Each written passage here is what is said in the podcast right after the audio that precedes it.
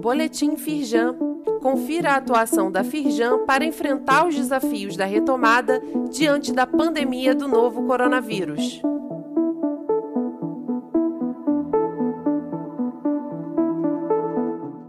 Edição de terça-feira, 28 de setembro. Conselho de Energia tira dúvidas sobre o programa do governo de redução de demanda. O objetivo do Programa de Redução Voluntária de Demanda, RVD, não é reduzir o consumo, mas deslocá-lo para um horário mais atrativo, que varia de acordo com cada concessionária, mas costuma ser entre 18 horas e 21 horas. O RVD está aberto para consumidores livres ou agregadores que possam fazer uma oferta mínima em lotes de duração, que variam de 4 a 7 horas. Saiba mais no site da Firjan.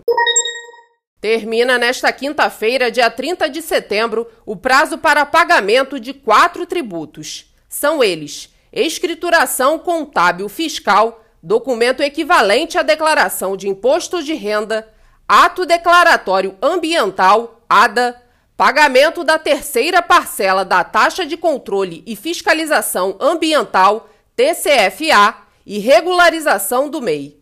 Veja os procedimentos no site da Firjan. Firjan mídia. Reportagem da Inter TV, afiliada da TV Globo no Norte Fluminense, e Record mostra a expectativa de reinício das obras da Ponte da Integração.